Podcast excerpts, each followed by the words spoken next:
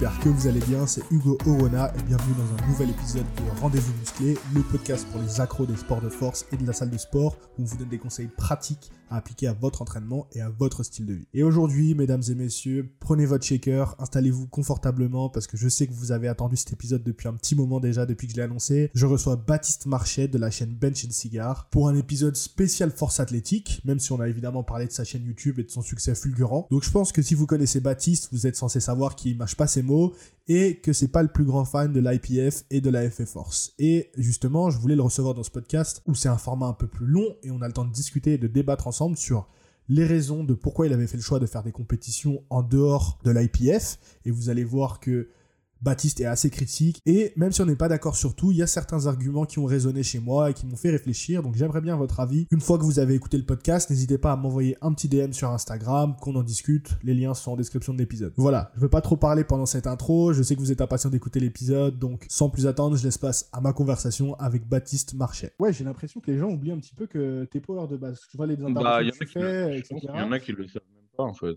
Il y a, il y a des mecs qui me suivent, je, je le rappelle de temps en temps, pourtant c'est dans le générique et tout. hein. Ouais. Je le rappelle de temps en temps, mais euh, il y a toujours des mecs, par exemple, quand je fais une pub pour ma boîte de coaching, tu sais, des fois sur des vidéos, tu as toujours des mecs dans les commentaires qui font Mais pourquoi ils nous parlent de muscu euh? Ah ouais. Après, euh, globalement, les gens, il y a une partie des, des gens sur Internet qui sont très très peu attentifs, mais vraiment, tu vois. C'est-à-dire que Mm. moi, typiquement, tu as des gens qui m'écrivent pour me dire euh, est-ce que tu fais des coachings? Alors que c'est dans toutes les outros, dans toutes les descriptions de vidéos, dans la description de la chaîne, sur ma page Instagram. Tu vois ce que je veux dire? En fait, il suffit juste de faire une minute de recherche pour le savoir.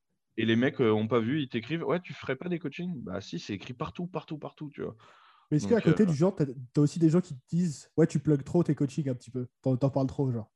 Non, parce que j'en parle jamais quasiment. Ah ouais? Parce que moi, du coup, tu vois, quand j'ai commencé à mettre le podcast sur Spotify, etc., il y a plein de gens qui sont venus me voir et qui m'ont dit euh, Oh, de temps en temps, tu fais un peu trop de pub pour ton podcast sur Spotify, etc. Mais j'ai dit Mais si je ne le dis pas, tu vois, les gens Oui. vont pas savoir qu'il est sur Spotify et tout. Et clair, parfois, j'arrive et je leur dis Mais il y a un podcast, les gars. Ah bon, il y a un podcast? Je pensais qu'il y avait que la chaîne YouTube et tout, tu vois. Mm. Donc parfois, c'est des deux côtés. Des gens qui. Ah, moi, typiquement, je fais pas assez de pub pour les coachings, tu vois, vraiment Ouais. pas assez. Mais bon, là, j'attends que les salles réouvrent aussi. Ouais, tu m'étonnes, tu m'étonnes. Mais donc, dis-toi, j'imagine qu'avec YouTube, maintenant, ça, ça commence à t'apporter un petit peu de sous. Est-ce que les coachings, ça reste ton niveau principal de revenus ou Non. euh, Non, YouTube, ça rapporte ça, beaucoup plus, ça a rapporté beaucoup plus d'argent que les coachings. Ouais, enfin, c'est. En fait, le truc, c'est qu'à l'heure actuelle, YouTube rapporte beaucoup plus parce qu'avec 90% des salles qui sont fermées, j'ai la base de clientèle, elle est hyper réduite, tu vois. Mhm. Là, euh, dis-toi que je fais. En gros, là, j'ai à peu près le même nombre de clients que j'avais avant YouTube et avant le confinement.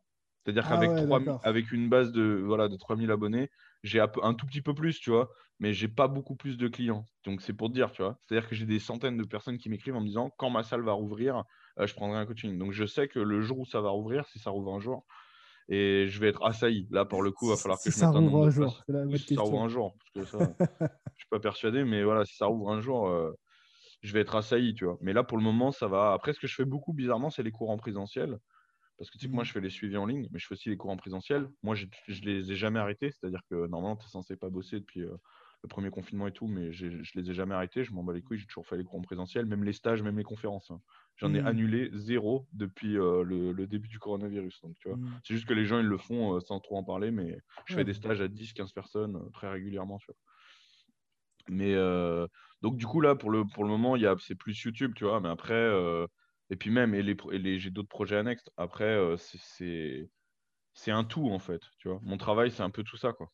Comment, du coup, quand les, si les salles réouvrent, euh, tu te vois euh, reprendre un petit peu à fond le coaching ou justement je, je fais à fond hein, déjà, parce que j'ai, quand je te dis, euh, j'ai quand même, là, à l'heure actuelle, je fais, je dois avoir une trentaine de clients quand même. Ouais, ouais, mais si Donc, euh, avec la base d'abonnés j'imagine que maintenant tu auras beaucoup plus de demandes. Je pense que tout ça. Oui, ça mais je suis obligé de faire un nombre particulier, pa- enfin d'en mettre un, de bloquer le nombre, parce qu'au bout d'un Ouais. moment, tu n'as pas le temps de tout faire. Déjà, Parce que- 30 clients en suivi hebdomadaire, c'est beaucoup, hein, tu sais, c'est c'est des heures et des heures de travail. hein. Ouais, justement. Mais ce que je veux te dire, c'est que est-ce que du coup, tu vas plus essayer de Alors, je sais pas, j'imagine que tu es, seul à coacher. Est-ce que tu dois engager d'autres coachs avec toi pour coacher sous ton, ton truc pour développer un Non, je mettrai, je mettrai juste un nombre de clients max et puis les gens ils prendront, ils s'inscriront sur la liste d'attente, c'est tout. Ok. Et tu es bien comme ça, avec tu as trouvé une bonne balance entre YouTube et. ouais, et puis YouTube, c'est, ça rapporte pas mal d'argent. Et puis même, j'ai d'autres business euh, qui se développent, euh, qui vont sortir euh, prochainement, qui sont aussi des grosses sources de revenus. Donc là, j'ai pas à me plaindre là-dessus. Ok, c'est cool. C'est cool. Moi, je suis content qu'on ait commencé à parler de ça, mais je voudrais qu'on parle un petit peu, un petit peu sport, un petit peu force athlétique quand même. Ouais, ça serait bien. Euh, on est là pour ça. Euh, donc, si j'ai bien cru comprendre, euh, toi, tu as commencé la muscu vers, 15 ans pour une prépa, pour une prépa boxe, c'est ça? C'est même pas une prépa, j'ai juste fait de la muscu, commencé la muscu à 15 ans pour me renforcer un peu, voilà, parce que j'étais j'étais assez fin, c'est tout. Après, j'étais pas maigrelet, hein. moi, j'ai jamais été menu ou quoi. Mmh mais bon, voilà, tu vois, j'étais athlétique. mon, mon kiné, il m'a dit si tu prends un petit peu de masse musculaire à certains endroits, ça va t'aider. voilà, c'était vraiment. à la base, c'était bateau. Quoi. Et tu as découvert la force athlétique direct en arrivant en salle ou non, non, non, non, pas du tout. En fait, déjà, je ne connaissais pas les sports qu'il y avait autour de la muscu. Tu vois ce que je veux dire? J'avais juste l'image. Bah, déjà, j'avais 15 ans. Et puis j'avais juste l'image de la muscu, quoi. C'est tout. Tu fais de la muscu pour avoir des mmh muscles, point. Enfin, tu sais, je, ne mmh captais pas trop, quoi. Je m'étais mmh jamais renseigné. Et en fait, quand j'étais dans des salles et tout, j'ai découvert d'abord le body, forcément, tu vois, la culture physique et tout. Et là, déjà, j'ai trouvé ça stylé. Et du coup, j'ai commencé à me renseigner dans les sports qui gravitaient autour de, des salles de sport. Et là, j'ai découvert la force athlétique. Et moi, pour moi, ça a été la révélation directe, quoi. C'était genre tout de suite, immédiatement, je me suis dit, c'est exactement ce que je veux faire, ça correspondait parfaitement à ce que j'étais. Et quand tu t'es renseigné, c'est-à-dire que tu as demandé à un mec dans ta salle ou sur internet ou est-ce que tu avais un club d'altéro Bah ouais, un mec dans ma salle, un mec dans ma salle qui m'en a, un mec dans ma, non non pas du tout, un mec dans ma salle qui m'en a parlé et après c'était internet, euh, les magazines, euh, etc. Tu vois, Flex, euh, tous ces magazines-là à l'époque on lisait ça, tu sais. et puis internet. Instagram, Instagram qui a popularisé la. Oui, mais, à l'époque il n'y avait pas Instagram, donc c'est pour ça que je te demande. Non, il y a 12 ans. c'est pour ça que je te demande. Il y a 12 ans, c'était pas Instagram ni rien. D'ailleurs, Instagram, je sais même pas si ça existait il y a 12 ans peut-être, mais c'était genre les tout débuts. Euh, il y avait juste Facebook, je crois, tu vois. Et, euh, puis même, c'était pas comme maintenant, je l'avais même pas. Tu sais, Facebook, on l'avait même pas sur notre téléphone, tu vois. Donc c'était genre. Euh, c'était vraiment genre, tu sais, tu rentrais chez toi, tu allais sur Facebook. Donc c'était pas mmh. pareil. Tu pouvais pas parler aux champions et tout. Et moi, mon, un pote à moi de la salle, le mec qui m'avait parlé de la force et tout, quand il a vu que je me renseignais et tout, pendant un an, j'ai fait que comme ça, en me renseignant sur Internet et tout, tu vois. Mmh il m'a dit, ouais, je m'entraîne dans une autre salle, il y a Didier Michelon, donc, qui, qui est, qui est un, le meilleur euh, bencher français en équipé, tu vois. Même à l'heure actuelle, c'est encore le plus titré. parce qu'à l'époque, j'imagine qu'il n'y avait que de l'équipé aussi déjà de base. Non, non, il y, avait, du non, non, il y avait du RAW, mais euh, c'est comme, comme je te dis, c'était pas aussi euh, démocratisé qu'aujourd'hui. Il n'y avait pas autant de gens, mais il y avait du RAW déjà. Ouais, et, et, du coup, bah, tu sais, c'était l'époque un peu Stan Ferding, tu vois. Donc, tu avais des mecs comme ça qui commençaient à sortir du lot, à populariser le RAW vraiment. Euh, c'était l'époque où Mark Bell s'est mis à faire du raw. Euh, moi, j'ai commencé au moment de l'invention du slingshot, tu vois. Donc, c'était à, cette époque-là. Donc, tu vois, si, si, ça commençait quand même à faire du raw, quoi. Euh, et, et du coup, Didier Michelon, il m'a dit, bah voilà, je vais parler de toi et tout. si tu veux, tu peux venir le voir dans sa salle et puis il va te comme ça, il te donnera des conseils et tout. Donc moi, j'étais super content parce que je savais qui c'était Didier Michelon et pour moi, c'était vraiment un athlète de ouf, tu vois. Euh, du coup, j'ai été le voir et puis moi, donc j'avais 16 ans hein, et il a été euh, archi sympa. Euh, il a vu que j'étais hyper motivé et tout. Il m'a dit bah écoute, si tu veux, je te prends en main, je te coach, je te fais rien payer parce que j'avais pas de thunes vu que j'avais 16 ans, tu vois. Mmh. Il m'a dit je te fais pas payer, c'est pas grave, tu vois, mais par contre, ce que je veux, c'est vraiment que tu m'écoutes et comme ça, je t'emmène en compétition dans un an, tu vois. Et pendant un an, je l'ai suivi lui en, en compétition. Équipé ou en, équipé en, en en Pendant un an, je l'ai suivi lui en compétition. Euh, parce que pour que je vois comment ça se passe, et ça, je pense que c'est vraiment un truc à faire pour les gens qui veulent faire la compète la première fois, d'aller d'abord à des compètes accompagner des athlètes, parce qu'il y a plein de trucs que vous trouverez jamais sur Internet, tout ça. Enfin, tu sais, euh, il faut, il faut voir, tu sais, rien que le dire. Bon, bah voilà, on vous appelle d'abord sur le plateau. Euh, les trucs quand vous êtes à, à, l'échauffement, aller voir le l'ordre de passage. Enfin, tu sais, des trucs comme ça mmh, auxquels tu vas mmh. pas, personne va mmh. parler comme ça sur Internet. Tu sais, c'est des trucs banals. Mais si tu y es pas, tu sais pas trop. Et donc, la première fois, tu es toujours un peu perdu. Il faut que tu te fasses driver. Moi, quand j'étais la première fois à une compétition, j'en avais vu genre 5 ou 6 déjà. Donc ça y est, j'étais habitué, je savais comment ça allait se dérouler. Quoi.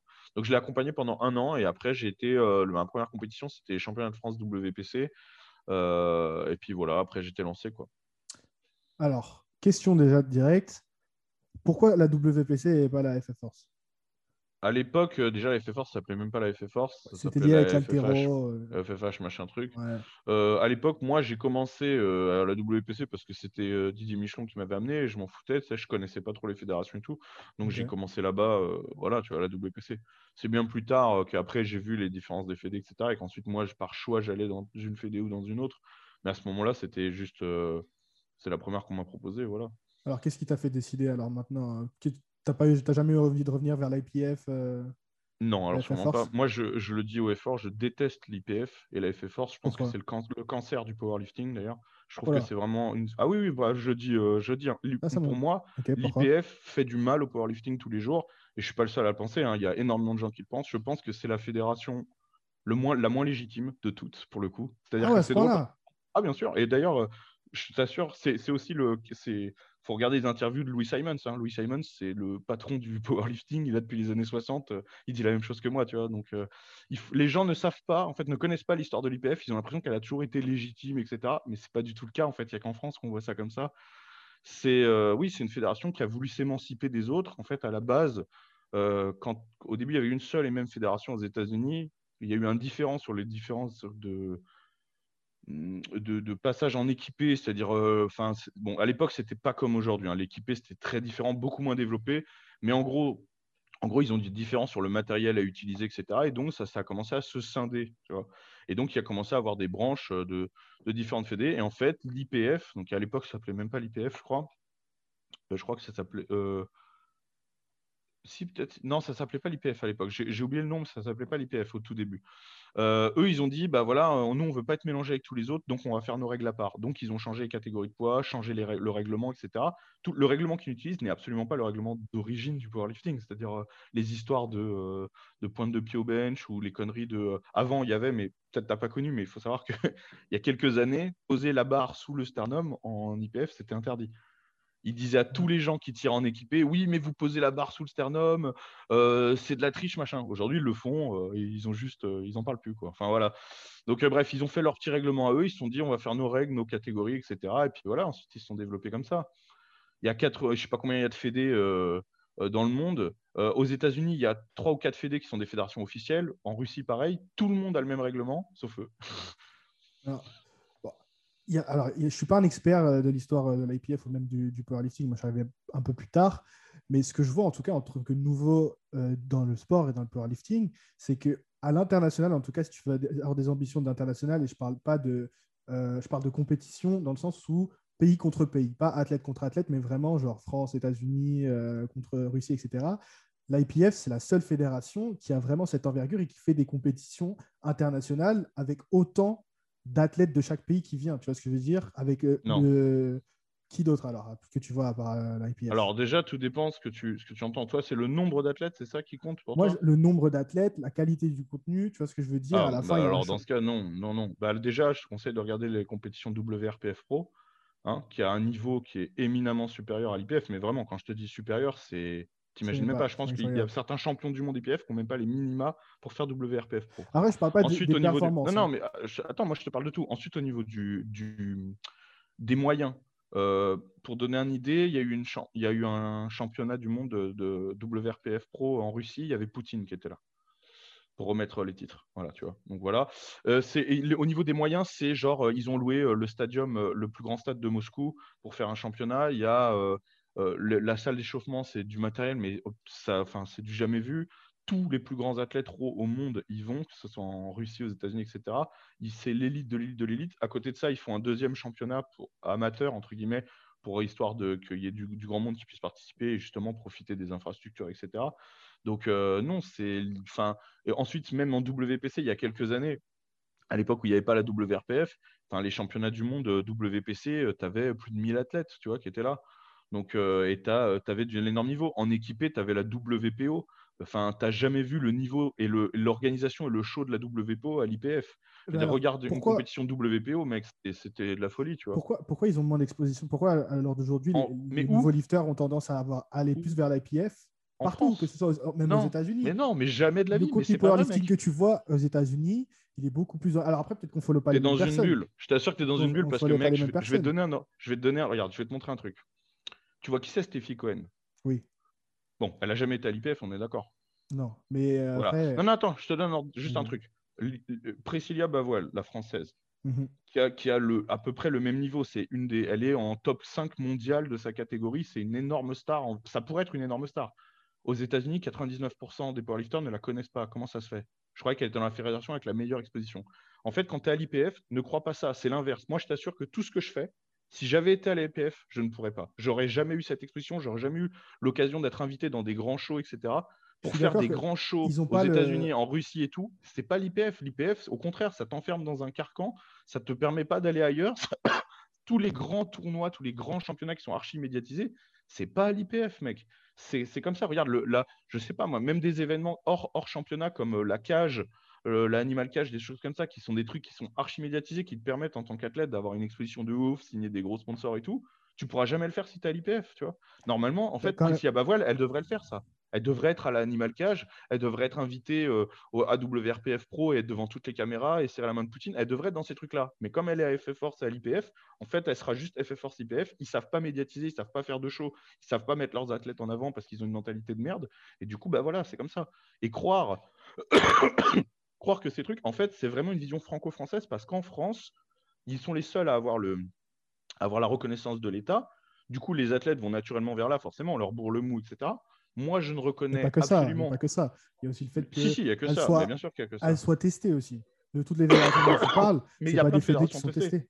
Bien sûr que si, il y a plein de fédérations testées. USA, aux États-Unis, tu as l'USAPL qui est la deuxième plus grosse fédération des États-Unis, et tu as l'USAPL, championnat testé et non testé, tu as les deux. Oui, Donc, mais euh, ça, ça- ça- en WPC, en WPC, c'est Il n'y a pas de compétition internationale avec l'USCPA, tu vois ce que je veux dire? En fédération non, mais je- testée, aujourd'hui, l'IPF, si tu veux faire, si tu veux faire des compétitions en fédération testée, il n'y a pas d'autre il y a pas d'autre équivalent à Bah l'international. voilà, tu je veux dire? Typiquement, je pense que c'est le, le point euh, entre guillemets fort qu'ils ont et, et pourquoi ils ramassent les gens. C'est-à-dire que tu as des gens qui croient encore au contrôle antidopage, qui pensent que ça, a une, une- que ça a une utilité et du coup qui se disent Ah bah là-bas, je vais aller là-bas et ça va être plus C'est pour naturel. ça que testé certainement pour et ça pas drug free. Tu vois, il y a Oui, bien sûr.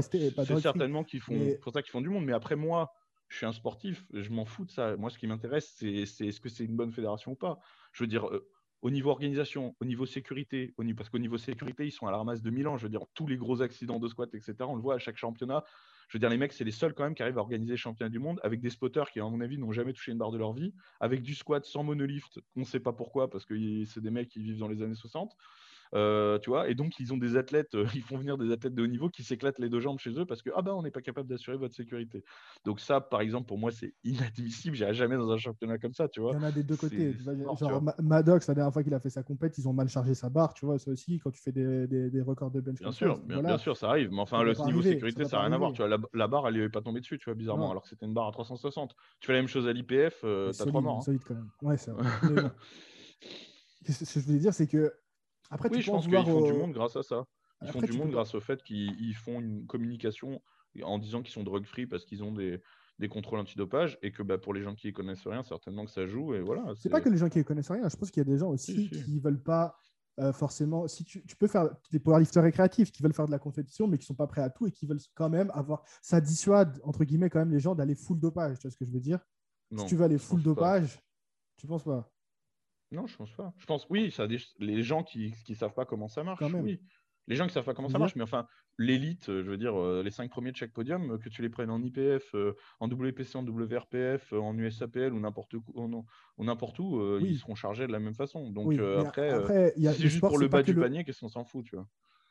Tu respectes le bas du panier quand même Mais non, mais c'est pas une question de respect ou pas. Ce que je veux dire, c'est que tu vas dire quoi? Oui, moi j'ai fait 18e et au moins je suis 18e euh, pas chargé, mais tu feras 18e pareil à la WPC pas chargé, tu vois. Ça change rien. Parce qu'en fait, le, dopage à, outrance, entre guillemets, c'est pour l'élite. Pour les autres, euh, qu'est-ce qui t'empêche? Tu vois, je veux dire, si, si c'est pas, comme tu me dis, si c'est pas les podiums que tu vises, qu'est-ce que ça peut foutre que tu sois dans une fédération testée ou pas testée? En fait, c'est. Bah, ça déjà, c'est pour te comparer. Tu vas en compétition, ok, pour gagner, etc. Mais tu veux aussi te comparer par rapport à d'autres lifters dans les mêmes conditions. Tu vois ce que je veux dire? Et si toi, tu y vas avec tes. Tes- pas, c'est pas le cas, puisque c'est pas le cas, puisqu'il y a des milliers de façons de se charger. Oui, mais il n'y a aucun rapport à l'heure actuelle entre un contrôle antidopage négatif et le fait de ne pas être chargé. Donc ça te fait juste croire. Je trouve que c'est limite plus malhonnête, parce qu'en fait, tu as des gens qui vont tirer là-bas en se disant bah, Moi, je suis dans une fédération naturelle. Ils vont se comparer et du coup, bah, l'écart va être énorme. Ils vont se trouver nuls.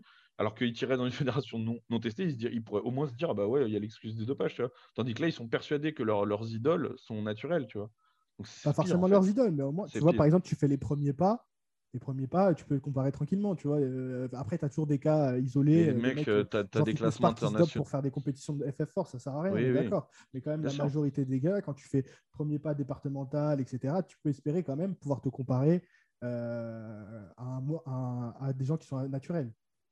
Oui, mais oui, oui, bien sûr. Mais après, en France, on n'a pas, rien de, t'empêche, si tu es dans le haut niveau, c'est vrai. Mais rien ne t'empêche de décider au niveau, après, de commencer euh, IPF et après de faire comme John Hack. Tu dis, après, tu commences à te dire, OK, là, j'ai vraiment ma chance. Je veux vraiment être avec les meilleurs du monde et faire du pognon. Parce que c'est aussi dans ces fédérations-là dont tu parles où il y a du cash prize. C'est vrai que l'IPF, pour le coup, oh, et puis même la, la, visibilité aussi. etc., la visibilité, euh, Après, la, reconnaissance du pays, encore une fois, c'est seulement en France. Hein. parce qu'aux euh, États-Unis, WPC est une fédération officielle. Oui, la reconnaissance de porter le, tu vois, le porter le maillot de ton pays. Comme oui, mais c'est le, cas, c'est le, cas quand tu es aux États-Unis, c'est le cas quand tu es en Russie, où il n'y a que en France, qu'il n'y a que l'IPF qui est officiel. Il faut bien comprendre ça. c'est que chez nous. Et dans, dans, quelques autres pays européens, évidemment. Mais je veux dire, pour les Américains, tu es en équipe de France es en équipe, pardon, excuse-moi, tu en équipe américaine WPC, euh, tu portes le maillot de ton pays, tu es reconnu vraiment champion du monde, as tout, enfin tout est comme ça. Maddox, il s'est fait ouvrir la médaille de, du mérite de je sais plus quoi euh, par l'État du Kentucky. Euh, enfin voilà, tu vois, il a jamais tiré en IPF. C'est pas là-bas, tu as la reconnaissance, tout pareil. Hein, c'est vraiment que ici. C'est pour ça que je te dis que pour des titres internationaux, moi des fois on me dit oui, mais la reconnaissance des titres, oui, de champion de France, oui. Mais moi, par exemple, qui suis trois fois champion d'Europe WPC, je le suis vraiment tu vois, parce qu'à l'international, ces titres valent, et pour des titres internationaux, ça vaut, tu vois. Donc euh, après, euh, c'est. Oui, comme tu dis, je pense qu'en France, vu qu'il n'y a pas beaucoup de choix, et puis de toute façon, ils ont beaucoup plus de licenciés, la FF Force en France et tout. Donc, c'est là où tu trouveras le plus grand panel aussi d'athlètes et tout. Donc, pour débuter, pourquoi pas? Après, moi, je trouve que tu débutes dans des mauvaises conditions parce que ça donne pas une bonne image de leur compétition. Je les trouve pourris et, et l'ambiance est naze, etc. Je trouve que t'es dur quand même parce qu'ils font des bah, oui, mais parce que toi, tu es là-bas. Non, non, non, je suis pas biaisé. Franchement, je suis là-bas, j'ai fait deux compétitions et moi, pour le coup, je suis vraiment un peu à lifter. Moi, je reçois que des gens qui sont déçus, tu vois, qu'on a maltraité parce que quand tu as un niveau, un bas niveau en, en FF Force, on te traite comme, une comme un tas de merde. Et euh, je veux dire, donc, euh, bon, j'ai. Je peux pas généraliser. Des mecs... je, peux, pas généraliser, tu vois. Mais je t'assure que c'est des dizaines, franchement, c'est des dizaines et des dizaines et des dizaines d'exemples, tu vois, de mecs, quand je vois des compétitions, moi, j'en veux en voir une. Les mecs, qui sont trois sur le plateau, ouais, bah, tant pis, euh, vous enchaînez. C'est du respect, ça. Ils ont fait enchaîner les trois mecs, faire première barre, deuxième barre, troisième barre, on s'en bat les couilles. Bah ouais, donc en fait, le mec se prépare six mois pour une compète, puis tu lui as flingué juste parce que tu n'avais pas le temps pour lui, parce que tu t'en fous. Bah en fait, ça, c'est con, c'est con, mais ça n'arriverait jamais en WPC. Moi, quand j'ai commencé, etc., il n'y avait pas beaucoup de monde sur les trucs et tout. On te dit ça va, bah écoute, ce qu'on va faire, on va vous faire une pause, etc. On s'intéresse à toi, même si tu viens d'arriver, en fait. Donc, c'est peut-être qu'un exemple, mais en fait, c'est un trop. C'est juste inadmissible. C'est juste inadmissible. Tu vois Pareil pour le règlement. Je veux dire, les mecs, ils vont, on va leur apprendre un règlement qui n'a pas de sens, qui existe que chez eux. Et tu as des mecs qui se persuadent que ce règlement, ça a du sens. On va te dire, euh, tu n'as pas le droit de te mettre les. mettre euh, sur la, de bencher sur la pointe des pieds. Par contre, tu as le droit de bencher avec des chaussures de squat. Mais c'est intéressant, ça. Ça donne une bonne image du sport de, dire, de faire des trucs débiles comme ça. Franchement, honnêtement, c'est débile à un point. Et du coup, en fait, les mecs trouvent ce sport débile à la fin. Euh, pas de claque. Moi, j'ai vu des compétitions, je ne sais pas si c'est toujours le cas. Il FF non, pas de claque dans le dos, c'est interdit. Mais c'est quoi, c'est quoi votre délire? Mais je t'assure que c'est vrai. Demande aux anciens d'IPF de l'EF Force, tu verras. Pas de claque dans le dos, pas d'ammoniaque, pas de claque dans le dos, même pas le droit de crier. je, je, coachais un mec là, il n'y a pas longtemps, qui est un ancien de la team. merde, comment ça s'appelle? La team Elite. Tu, tu, vois ce que c'est ou pas? En France? Ouais, en France, qui était avec la team avec Adrien Poinçon et tout, un ancien de leur team et tout. Le mec, il me montre ses squats, on lui, on lui refuse un squat pour un genou qui tremble. Mais c'est même pas dans le règlement. Ce n'est même pas dans le règlement. Euh, Aurélien Lejeune, mon pote Aurélien Lejeune, je le disais quand même, euh, Aurélien Lejeune, premier de la FF Force à faire 300 kg au coucher équipé, six fois champion de France, jamais sélectionné à l'international, zéro fois. Pourquoi? Ah, il n'était pas copain avec les bonnes personnes. Tu vois ce genre de choses? Ah en fait, c'est des détails, c'est inadmissible. C'est inadmissible. Parce que tu as des gens, moi j'ai été à leur place, des débutants, des mecs qui se qui chient, qui s'entraînent dans leur salle comme des oufs, qui n'ont pas forcément de moyens, pas de trucs et tout. Ils vont se tuer, ils arrivent, on va mal les traiter, on va leur raconter un règlement débile. Après, même quand ils vont faire des résultats, on va pas les sélectionner parce qu'ils sont pas potes avec les bonnes personnes. Même si c'est qu'un mini, même, même imaginons, je vais, je vais, je vais dire que tu as raison et que c'est pas représentatif, ce que je crois pas. Mais imaginons que ce soit pas représentatif, que ce soit que, que quelques personnes. Mais c'est trop. C'est quand même inadmissible. C'est quand même pas normal. Parce que ces gens-là, tu les récupéreras jamais, tu les flingues. Tu vois?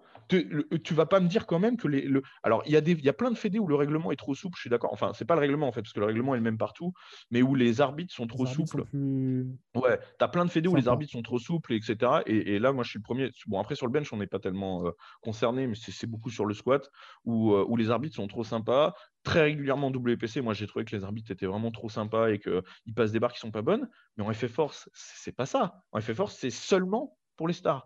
Et tout le monde le sait tu prends le haut du panier, ils font tous des squats au-dessus de la parallèle, c'est pas grave. Le petit jeune qui arrive, il va faire un squat au-dessus de la parallèle, c'est pas bon. C'est dégueulasse. Que tu sois trop sympa, c'est pas bien. Que tu sois trop sévère, c'est pas bien. Mais que tu sois, que tu sélectionnes, ça, c'est pire que tout.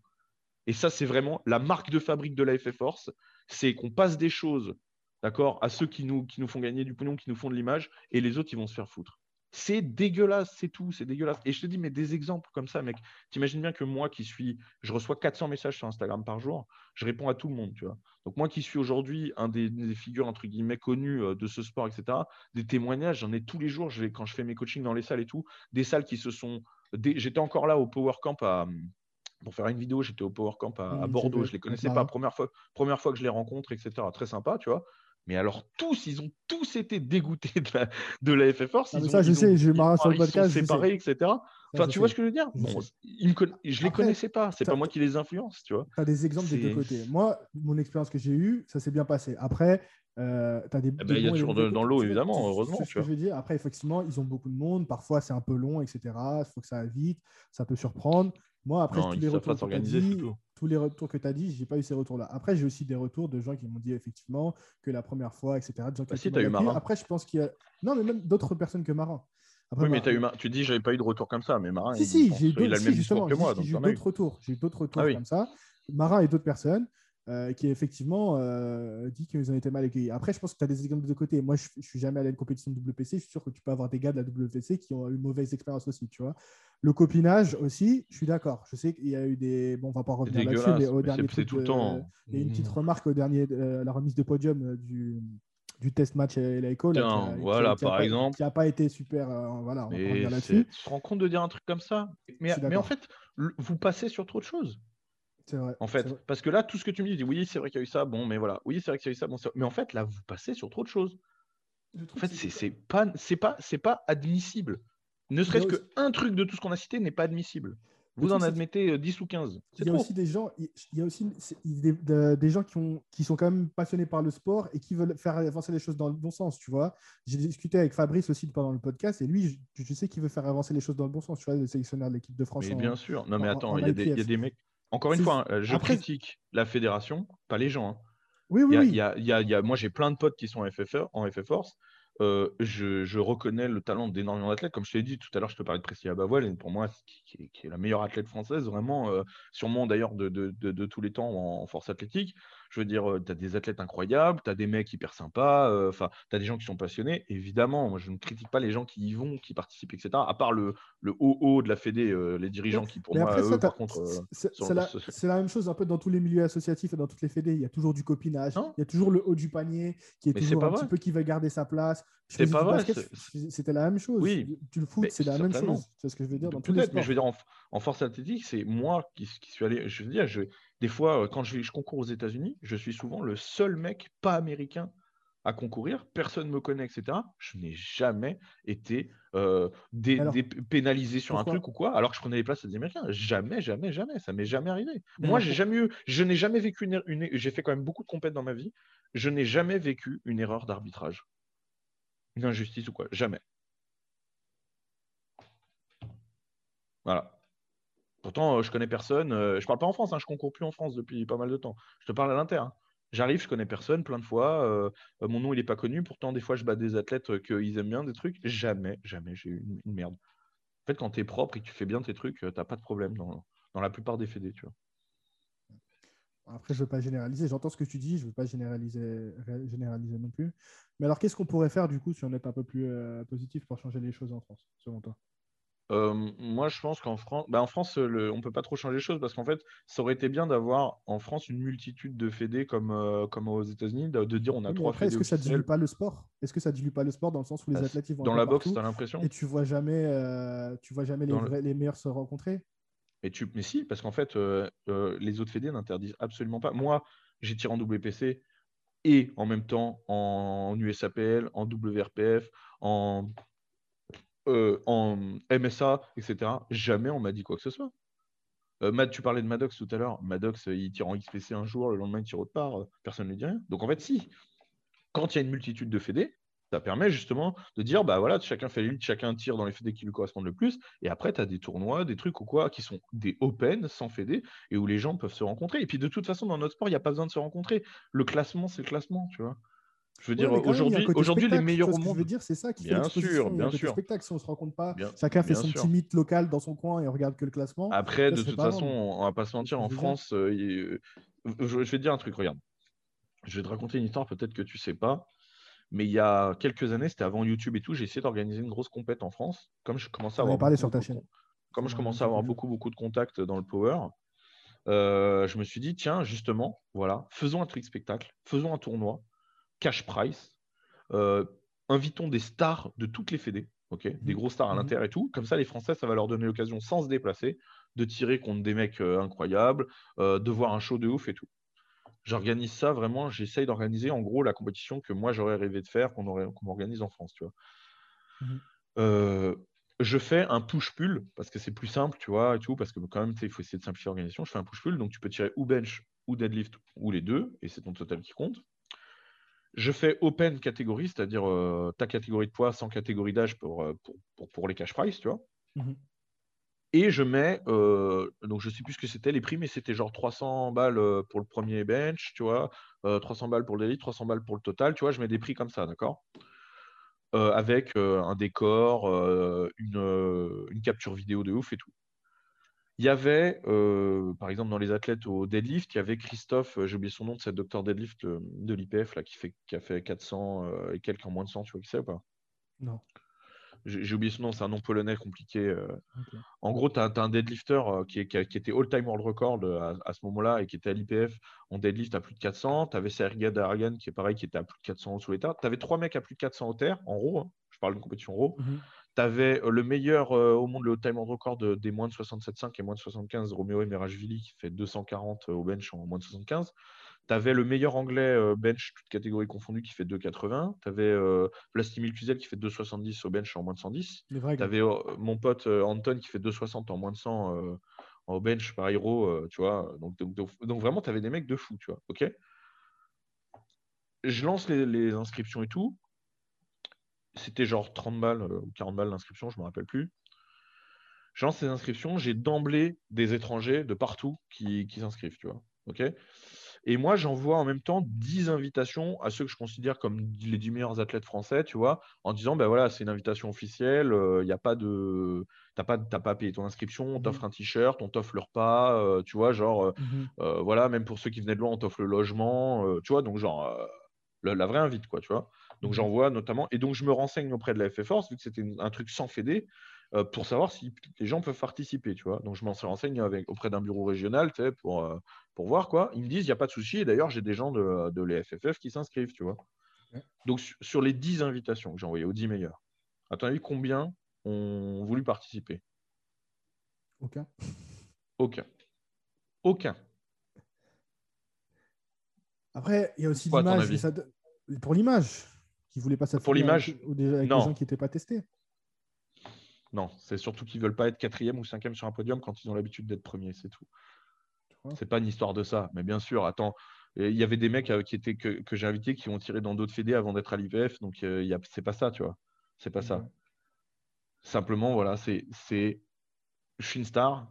Et donc là, bah, c'est un souci d'ego parce qu'en France, c'est facile d'être le meilleur, tu vois. Moi, c'est ce que je dis tout le temps. Aujourd'hui, moi, j'ai le record de France toute fédé.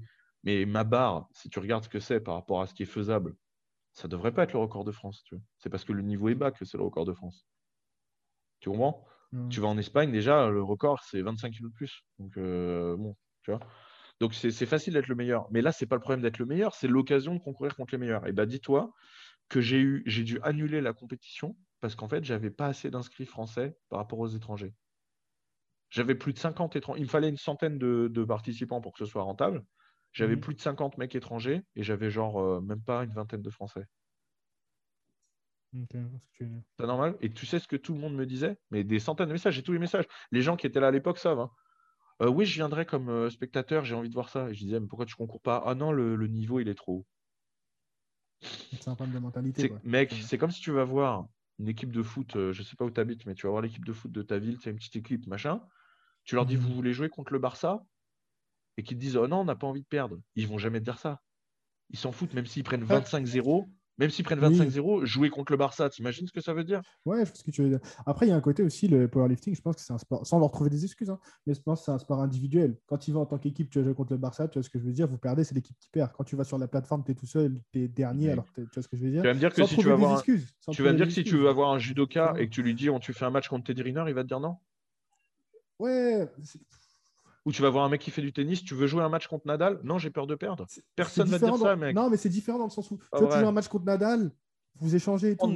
mais... Qu'est-ce que tu, tu, vois, tu, vas apprendre juste. Ok, tu vas discuter avec eux dans la salle d'échauffement. Mais tu vas être sur le même, sur le même plateau que mec.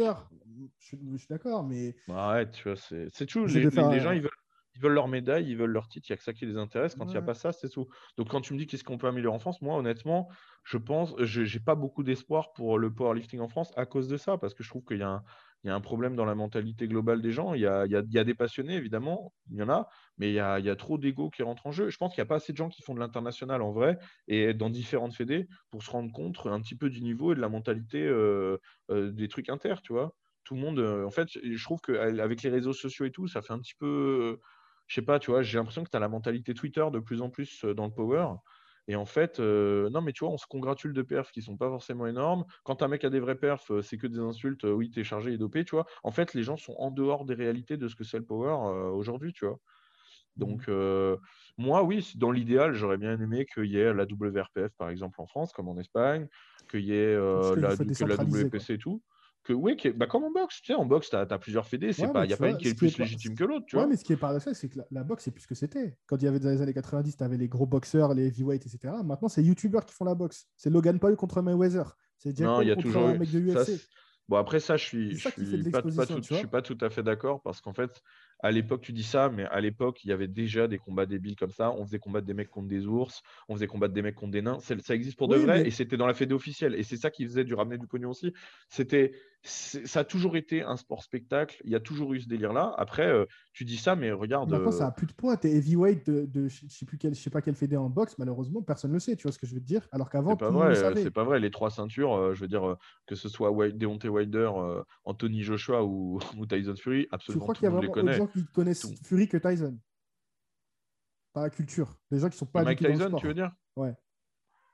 Non, mais ça, c'est parce que la boxe, ça intéresse moins. Ça, c'est pas. C'est, ouais, mais à l'époque, tout le monde savait qui c'était Tyson. Tu vois, que, oui, mais à l'époque, la boxe, à la boxe, à l'époque, la boxe s'intéressait beaucoup plus, mec. C'est tout.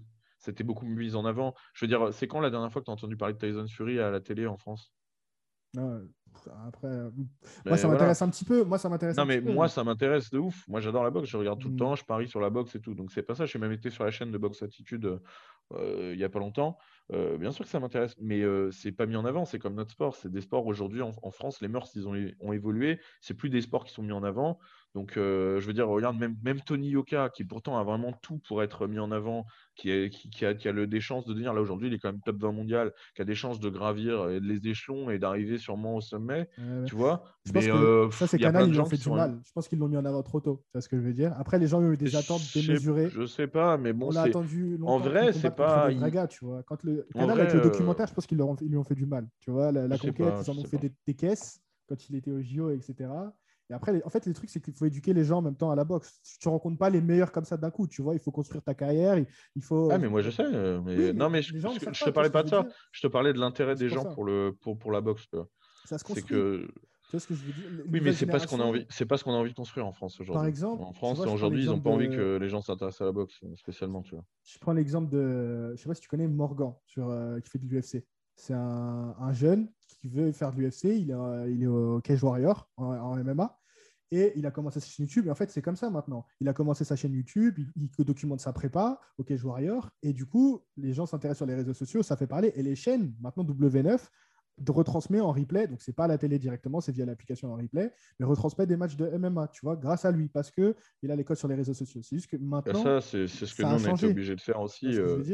C'est ce que nous on a obligé de, obligé de faire aussi. Non, mais après, c'est pas partout comme ça, je t'assure. Aujourd'hui en France, ça, un, là, c'est un problème. C'est même plus un problème de discipline, c'est un problème global qu'il n'y a pas de reconnaissance pour les sportifs en France. C'est pour tout le monde comme ça comme l'État t'aide pas. Euh, en ce moment, ce qu'ils font avec le sport euh, depuis un an avec le Covid. Bien sûr. Non, mais voilà. Non, mais c'est ça, c'est ça. Et les, sportifs de niveau, on a des sportifs exceptionnels en France qui sont dans toutes les disciplines, qui sont jamais mis en avant. Tu es obligé de faire ce qu'on appelle du parasportif. Ça fait partie de ton, de ton boulot de sportif, c'est-à-dire faire du réseau social, mhm. faire des trucs comme ça pour mhm. pouvoir signer des sponsors. Tu es obligé de travailler ton image, tu es obligé de faire autant d'entraînement à la salle que de, que de temps passé sur Instagram. C'est terrible, mais si tu as envie de pouvoir, moi, avant YouTube, mec, j'ai réussi quand même à avoir des sponsors qui me payent le voyage aux États-Unis pour, pour concourir, qui me payent l'hôtel, etc.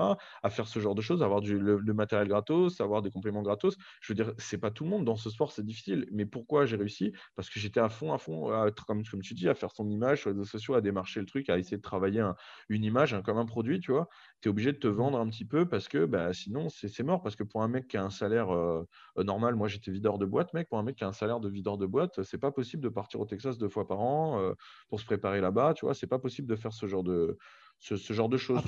Après, c'est le game aussi. Du, c'est, le truc, c'est que c'est, pas toi qui devrais le faire, mais c'est le sport, c'est ta Fédé qui devrait le faire pour toi. Tu vois ce que je veux dire On va pas mais la Fédé le font pas. Hein. Je suis d'accord, mais on va pas donner de l'exposition non plus à tous les sportifs de haut niveau. Tu peux être sportif de haut niveau de curling. Est-ce qu'on va te payer ton voyage pour ta compétition Tout mon respect à ceux qui font du curling. Tu vois ce que je veux dire mais bah, Ça dépend si tu as des titres, que tu rapportes des titres à la, France, Tous les sports ne se valent pas. Tu vois ce que je veux dire C'est la réalité. Bah, regarde Kevin Meyers. Après, champion, record du monde de décathlon. Euh, c'est un surhomme. Ok, Oui, mais son coup de gueule, c'est de dire quoi? Aujourd'hui, on me paye un soigneur et un coach parce que je suis record du monde. Avant ça, je me démerde. Comment c'est possible ça? Mec, ça se vaut pas? Alors l'athlétisme, c'est pas un, sport important? C'est le Qui met le jugement? Qui décide euh, ce, qui est, ce qui est important ou pas? En fait, à partir du moment où tu as un athlète dans une discipline qui cartonne, d'accord? Qui rapporte des titres, etc., qui se bouge, il devrait y avoir une aide, oui, de, l'État, je pense, pour promouvoir les sportifs français. Ça devrait être le cas. Je veux dire, on donne un milliard d'aides pour des trucs pourris dont on n'a rien à foutre. À un moment, euh, je veux dire, tu sais que quand tu. Mec, je vais te dire un truc quand même. Quand tu construis un bâtiment, d'accord? Public, un hôpital, euh, une gare, mmh. n'importe quoi. Mmh. 1%, 1% de ton budget, du budget de construction, doit être dédié à une œuvre d'art. C'est une loi en France, ça. C'est-à-dire que quand tu te construis un, un, hôpital et que ça coûte 100 millions d'euros, tu dois mettre 1 million d'euros d'œuvre d'art. Tu peux vérifier, hein, c'est pas une connerie et tout. Euh, c'est une loi qui existe en France. C'est pour ça que dans tous les trucs et tout, tu as des trucs pourris, euh, des œuvres euh, comment d'art moderne dégueulasse qui valent des centaines de milliers d'euros et on se dit mais pourquoi on a payé ça? Bah, Parce qu'en fait, les mecs, ils en ont besoin parce que c'est obligatoire. Tu vois. D'accord? Tu te rends compte? Donc ça, c'est ce qu'on est capable de mettre en œuvre pour des mecs qui empilent deux chaises, qui les peignent en rouge et qui disent c'est de l'art. Tu vois. Hmm. Et pour les Français, pour les sportifs de niveau, moi, j'ai pas besoin de 1 million euh, d'euros par an ou je sais pas quoi, tu vois. Donc en fait, quand il faut trouver de l'argent pour de la merde, on est capable. Quand c'est le CNC qui donne 50 euh, 000 balles à selon je te parle pour lécher des arbres. Non mais, non mais sans blaguer. parce que les gens, ils vont dire, les gens, c'est pas un problème de gratter du pognon. C'est les gens après, ils vont dire oui, mais le pognon n'a pas, je sais pas quoi. On donne 100 000 balles, je sais pas combien de centaines de milliers d'euros par an à Libération. Personne ne lit, d'accord? D'accord? On va te donner ça pour, pour que les mecs impriment des feuilles de PQ on, te, donne du, fric à ce je te parle, on donne du fric pour faire des, trucs d'un nouveau tout. Et tu as des mecs comme Kevin Meyers, record du monde de décathlon. Le mec, c'est un dieu du sport. ok? Il a fallu qu'il en mmh. arrive là pour qu'on lui dise Ah, on va peut-être te payer un soigneur, mais on se fout de la gueule de qui? Et après, on dit Ah, les JO à Paris. Mais vous voulez qu'il y ait des, Français sur les podiums aux JO à Paris ou vous voulez juste qu'on les organise et qu'on filme? Donc, donc non, je suis désolé, c'est pas c'est pas que moi, c'est comme ça, c'est en, règle générale. Il se trouve que en plus de ça, nous, on appartient à une catégorie sportive qui fait un sport qui n'est pas médiatisé. Donc mmh là, pour le coup, tu n'existes pas. Moi, de, ma vie, je n'ai jamais eu un euro de subvention de quoi que ce soit. Tu n'existes pas, tu vois. Mmh. Donc, euh, ben, il faut se démerder et donc ça passe aujourd'hui par les réseaux sociaux. Et effectivement, c'est devenu une part entière de, de ta vie de sportif. Quand tu veux faire du haut niveau, bah, tu es obligé parce que heureusement, il y a encore des compagnies privées qui, sont prêtes à investir dans toi parce que ça peut leur rapporter sur des, des publics niches, comme des matériels, du matériel de power, euh, des compléments alimentaires, etc. Mmh et, voilà, donc se créer une exposition, c'est comme ça. mais c'est un peu triste quand même, c'est un peu triste, tu vois. Parce que euh, euh, là, quand j'étais au PowerCamp, je parlais avec des altéros et tout. Tu imagines bien que les pauvres, ils concourent contre des Chinois, des Russes. les mecs, depuis le plus jeune âge, on les suit, tu vois. Mais on les suit. Tu sais, il y a, une il y a eu une tennisman chinoise qui a gagné Roland Garros et en fait, elle a, elle a abandonné sa nationalité chinoise parce que l'État lui demandait 50% de ses gains à Roland Garros. Tu vois. Mmh et tout le monde a dit euh, bah ouais, c'est normal, qu'est-ce qui, tu vois, pourquoi il lui vole ses gains et tout, c'est dégueulasse et tout. Mais en fait, non, moi je trouve que c'est elle qui est dégueulasse. Parce qu'en fait, si elle a gagné Roland Garros, c'est entièrement grâce à l'État chinois. Parce qu'en fait, l'État chinois, ils sont venus l'apprendre à 6 ans parce qu'ils ont vu qu'elle était forte au tennis. Ils l'ont payé les meilleurs entraîneurs, les meilleurs soigneurs, les meilleurs mmh. nutritionnistes. Ils l'ont emmené des écoles sportives, ils l'ont emmené à l'intérieur, ils l'ont formé, etc. Et une fois qu'elle gagne, elle dit Ah ben non, euh, je renonce à ma nationalité chinoise. Mais moi, mec, la France, ils peuvent, s'ils me font ça, mais ils peuvent me prendre 90% de mes, de mes, de mes gains, j'en ai rien à branler, tu vois. Mmh. Tu comprends? La, différence d'accompagnement, moi qui, moi qui vis une partie de l'année et qui m'entraîne une partie de l'année au Texas, où, où le powerlifting, c'est un sport universitaire et c'est un sport de collège. C'est-à-dire qu'à partir du collège, tu fais du power, etc.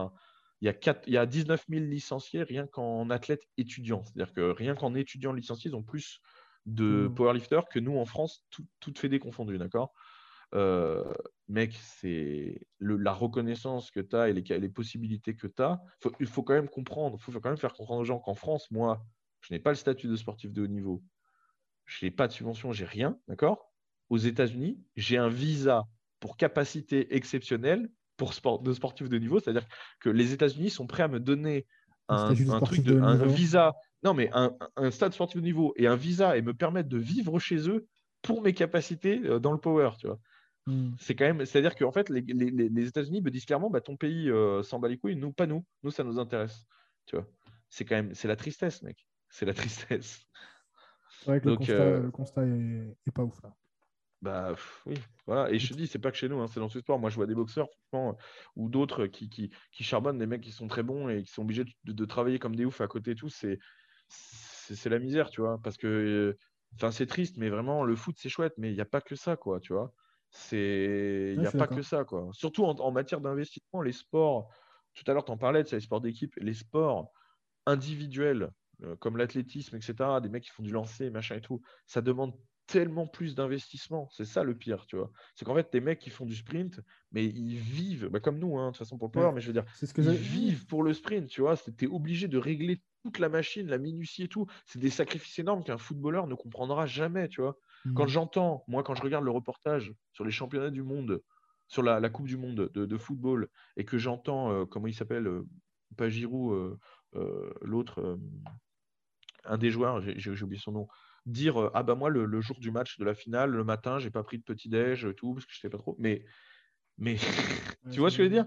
En fait, les mecs font ce qu'ils veulent. Ils mangent ce qu'ils veulent. Tu les vois en boîte le week-end. C'est impossible. Impossible, voilà. C'est impossible pour nous. C'est impossible pour un mec qui fait un sport individuel, pour un nageur, pour un sprinter, un mec qui fait du saut, un mec qui fait du powerlifting ou un, tu vois, ou un boxeur. C'est mmh impossible. C'est impossible. Donc on, on se sacrifie comme des oufs, mais c'est vraiment. Euh, c'est pour nous, quoi. Hein, parce que derrière, la... on peut même pas dire c'est pour la gloire, parce qu'il n'y a, que dalle de gloire. Hein. ok. Baptiste, une question que je voulais te demander et que beaucoup de gens veulent te demander, voulaient te demander aussi. Le squat et le deadlift, pourquoi t'en fais pas?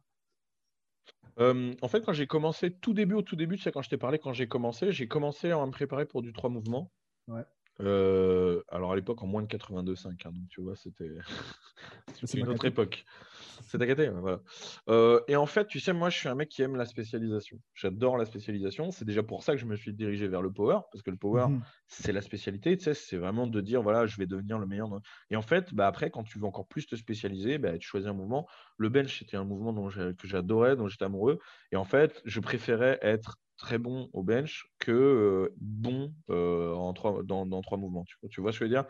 Euh, En plus, quand tu commences à prendre conscience et à mieux connaître ce sport et tout, tu te rends vite compte que être très bon, excellent même au squat en trois mouvements et faire du trois mouvements, c'est faisable.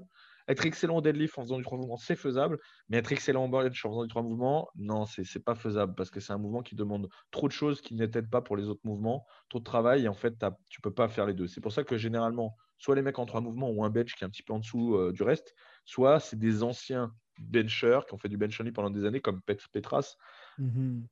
qui, a, le record du monde, là, qui a pris le record du monde à Dan Bell en trois mouvements il a un bench à 290, mais parce qu'en fait, moi, quand je l'ai connu, il faisait que du bench. Jusqu'en 2014, le mec faisait que du bench, il faisait 300 et quelques. Il a eu le temps de se construire un bench, de construire sa technique au bench et tout, et puis finalement, après, euh, il, a, il, a, il, a, il, a, fait la suite. Quoi. Donc, euh, donc voilà, c'était vraiment par spécialisation. Moi, j'adore le powerlifting, j'adore euh, les trois mouvements. Je prépare des mecs en trois mouvements en programmation en tout cas, tu vois. Après, pour le travail technique des mouvements, etc., je les envoie vers des, des, gens qui sont spécialistes. Mais pour la programmation, j'ai appris à faire la programmation pour les trois mouvements. Donc euh, j'adore ça, mais je ne pratique pas parce que moi, mon truc, c'est le bench, tout simplement. Tu vois. Après, le deadlift, ça m'est arrivé d'en faire un petit peu en assistance, tu vois, mais je ne ferai jamais ça en compétition. Qu'est-ce qui t'a plu autant dans le bench, au point de t'appeler bench, enfin de créer une chaîne YouTube Bench and Cigar bah, moi, c'est au, point qu'il y a hein, même des hein. gens qui t'appellent Monsieur Bench sur Twitter et qui ne savent pas nom c'est Baptiste. Il y a des gens qui croient que c'est mon prénom. Mais encore une fois, ils ne sont pas très attentifs parce que mon nom est quand même écrit dans le générique. Monsieur Bench. Mais euh, oui, il y a des gens qui pensent que je m'appelle Bench. Euh... Mais en fait, je pense qu'il y a eu plusieurs étapes. Parce qu'en fait, quand, tu, quand je l'ai connu le bench, je ne connaissais pas comme euh, aujourd'hui. C'est-à-dire qu'en fait, là, si je te dis pourquoi j'aime le bench, ce ne serait pas très honnête parce qu'à l'époque, tout ce que je vais te dire, ça ne rentrait pas forcément en compte. Tu vois. À mmh. l'époque, le premier truc, le bench, c'était déjà une sensation. Je me sentais bien et fort euh, sur le coucher alors que j'étais pas fort. Hein. Mais je veux dire, je me sentais fort dans le sens où le mouvement me faisait euh, vraiment sentir développer de la force et tout. Tu vois. Par rapport au squat soulevé de terre, c'est ça? Ouais, je sais pas, j'étais plus à l'aise, euh, j'aimais, j'aimais mieux la sensation que ça me donnait. C'était un peu le mouvement euh, où tout le monde se comparait, tu vois ce que je veux dire, euh, mmh. même encore aujourd'hui, hein, quand un mec te dit combien tu pousses, c'est pas au squat ou c'est pas au, ou à l'épaule jetée, c'est au développé couché. C'est, alors là, moi pas, parce que bien sûr en tant que power, mmh. toi tu as une, appréciation de la force qui est différente, mais je parle pour le tout venant. Mmh Donc c'était voilà, tu vois, c'était plus de l'ordre du physique que du réfléchi, quoi, tu vois. Et puis encore une fois, moi j'avais envie de me spécialiser dans un truc, tu vois. C'était c'était mon truc, ça a toujours été mon truc. Aujourd'hui, enfin avec le temps, je suis devenu amoureux vraiment du bench parce que ben, c'est le mouvement le plus technique des trois déjà, c'est celui qui demande vraiment vraiment le plus de technique c'est le mouvement le plus complexe et le plus méconnu. C'est ça qui est fou, c'est que c'est le plus connu. Le plus connu et méconnu. C'est le plus connu et le plus méconnu. C'est ça qui est dingue. Et tu vois, moi qui donne des cours aujourd'hui, je me suis formé aux États-Unis avec Josh Bryant, qui est le plus grand mmh. spécialiste au monde de, en développé couché. Euh, à la, et, j'ai, du coup, je me suis formé avec lui pour pouvoir ici faire des cours particuliers de placement, une technique au développé couché, tu vois. Et mmh. euh, je suis tout seul quasiment en France à le faire, tu vois. Euh, et des fois, je vais à des endroits un peu partout. Bah, partout où j'ai été, franchement, les, les, retours sont bons. Les mecs redécouvrent un peu le mouvement, quoi. C'est assez fou, quoi. C'est que il y a vraiment une grande partie de ce mouvement qui a été je sais pas, oublié ou qui est pas, tu sais, qui a pas été, il n'est pas dans les bouquins, il n'est pas dans les trucs, il n'y a pas de trucs français là-dessus et tout. Et, et c'est vrai que, bah voilà, donc c'est, moi, ça m'intéresse, tu vois, de voir tout ce qui rentre en compte là-dedans, de dire que voilà, le, le développé couché, c'est un mouvement appréhendé entre guillemets par des bourrins et qui pourtant demande une minutie incroyable, tu vois.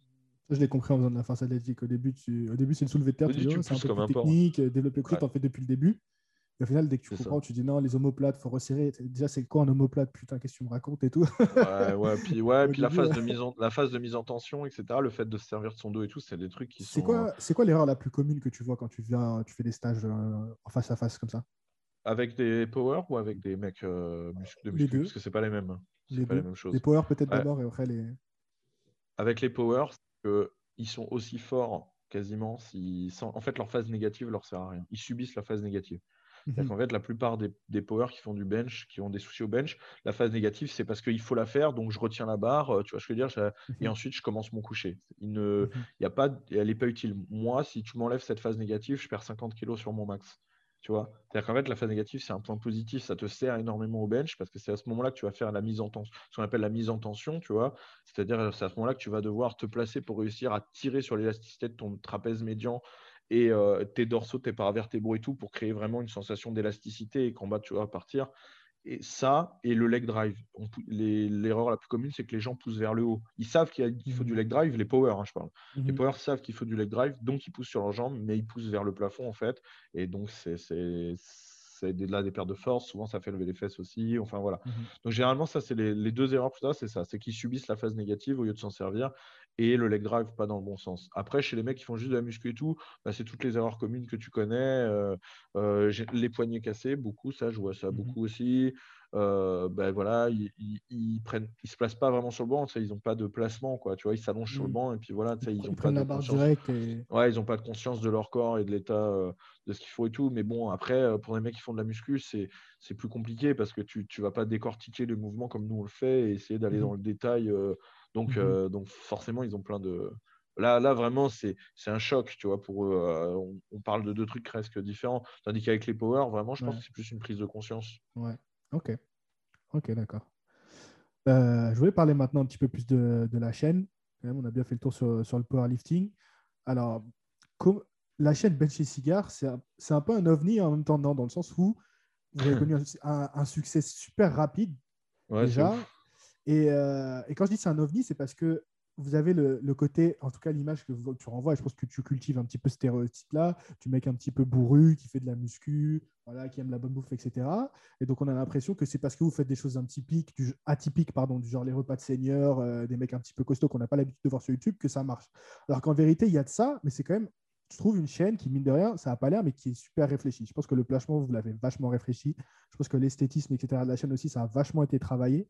J'aimerais que tu me dises un petit peu comment la chaîne elle s'est construite et qui t'entoure un petit peu euh, pour faire ces vidéos-là? Parce que je sais que tu n'es pas tout seul. Les deux, en vérité, à travailler vraiment sur la chaîne.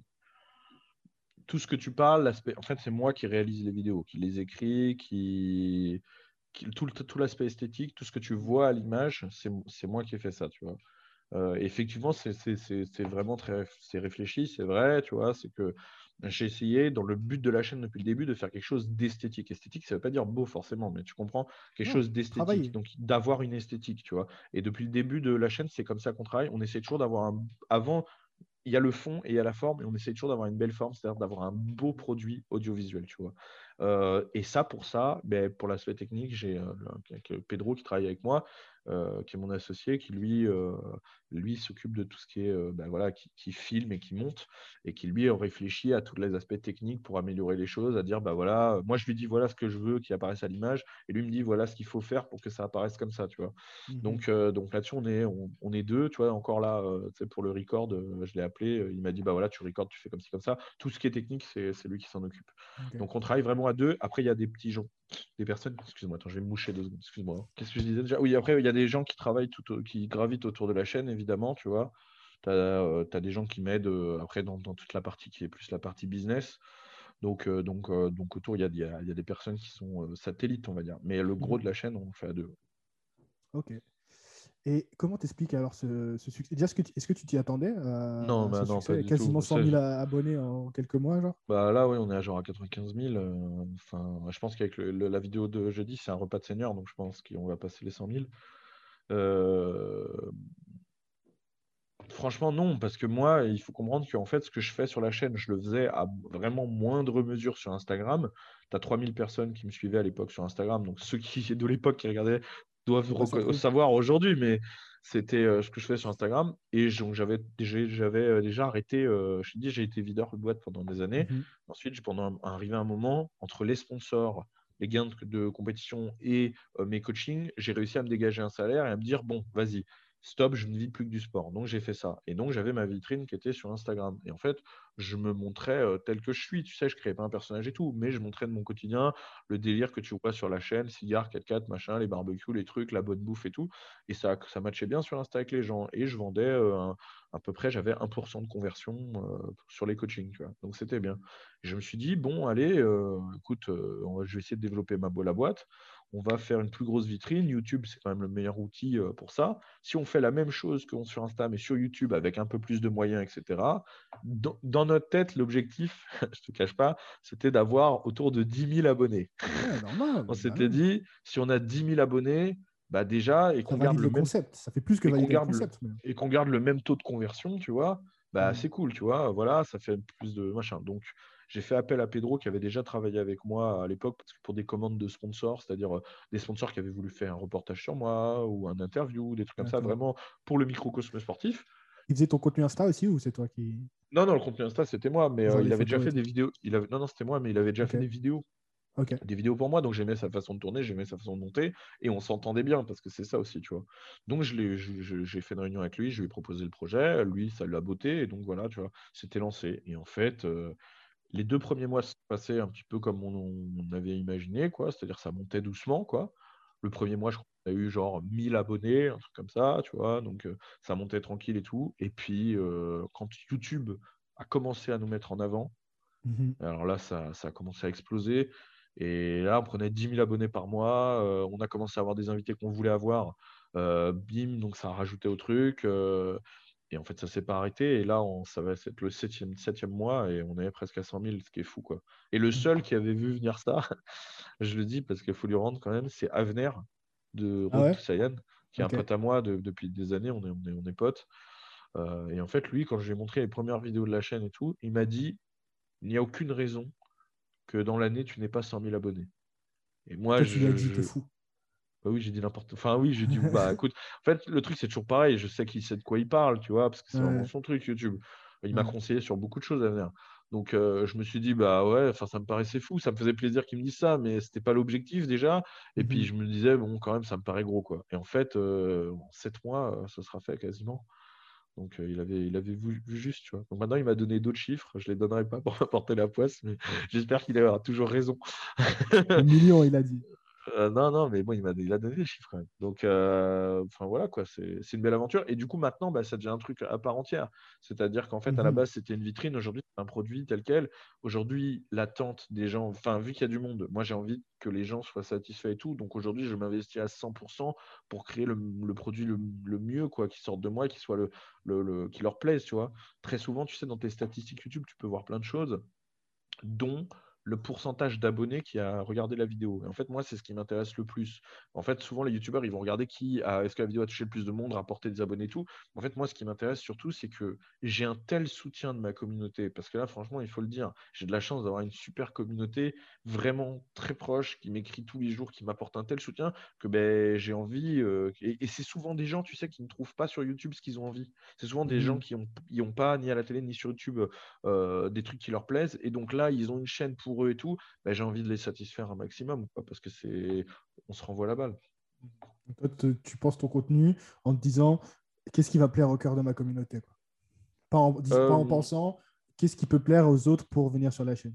Voilà, c'est ça. Ouais, c'est un peu ça, c'est un peu ça, c'est vrai. Ouais. Ok. Je pense qu'il y a aussi un, un autre truc qui a joué sur. euh, et qui Mais m'a- toi- pour moi- Dis-moi. Toi, ouais, ça toi, toi, par exemple, ça, Ouais. ça, y est- ça te plaît la chaîne ou tu peux me dire non, hein, parce que c'est pas ton truc. Alors euh. moi, je te dis, donc ça fait partie de ce que je viens de te dire. Je pense que moi, je vous ai découvert comment? C'est parce que euh, déjà, j'ai suivi beaucoup euh, Papacito. Du coup, j'ai découvert ça comme ça. Et euh, de, par, de moi, ce qui m'a toujours séduit, et je te l'ai dit quand on s'est parlé au téléphone, c'est l'esthétisme. Moi, je suis dans la vidéo, etc. aussi. Donc, je fais YouTube et le podcast à côté, mais mon métier, c'est je suis freelance, je suis éditeur freelance pour une boîte hollandaise qui fait euh, d'ailleurs les applications, l'application Basic Fit. C'est la boîte pour laquelle je travaille qui fait les applications sur les téléphones. Donc, tu vois, on est quand même pas trop loin de la muscu. Et Ouais. euh, même si c'est Basic Fit, bon, bref. Et, euh, et donc, tout cet esthétisme qui est, moi, directement, j'ai, on m'a dit, regarde, euh, c'est marrant. Et j'ai dit, mais vous vous rendez pas compte à quel point c'est travaillé. Tu vois, moi, tous les gens qui venaient me parler de votre chaîne, je disais, il n'y a pas de hasard là-dedans. Tu vois, donc c'est ça qui m'a séduit. Et après, cool. là où, où ça m'a fait rester, c'est qu'en fait, tu m'as fait découvrir des choses. Je pense notamment à la vidéo sur la chasse.